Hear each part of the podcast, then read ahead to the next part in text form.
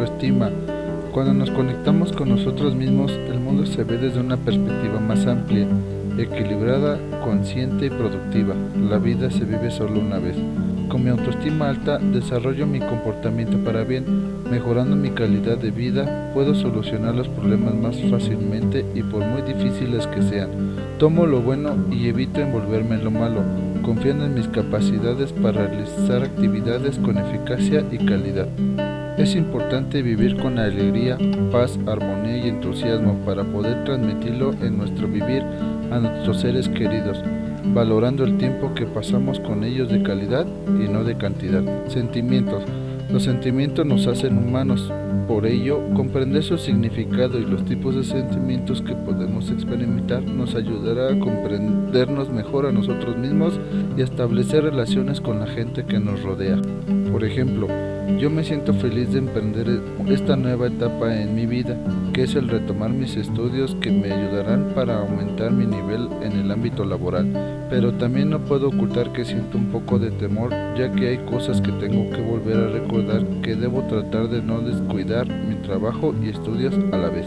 Emociones. Las emociones que los seres humanos sentimos a cada momento no son más que respuestas químicas de nuestro cuerpo ante determinados estímulos. Nuestro organismo capta señales del ambiente en el que nos desenvolvemos, las procesa y da una respuesta que irá acorde a lo que sentimos, deseamos, anhelamos. El sentimiento es la autopercepción de una determinada emoción, es la expresión subjetiva de las emociones. Motivación. Se trata de un componente psicológico que orienta, mantiene y determina la conducta de una persona. En ocasiones se suelen establecer distintos tipos de motivación en función de la fuente u origen del estímulo. Motivación intrínseca y motivación extrínseca.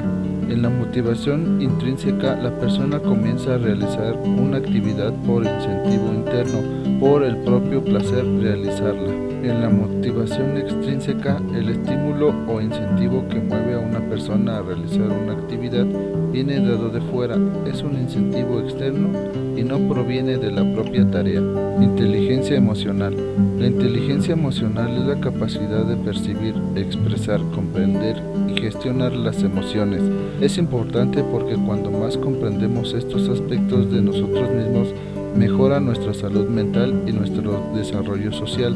Una persona emocionalmente inteligente es aquella capaz de gestionar satisfactoriamente las emociones para lograr resultados positivos en sus relaciones con los demás.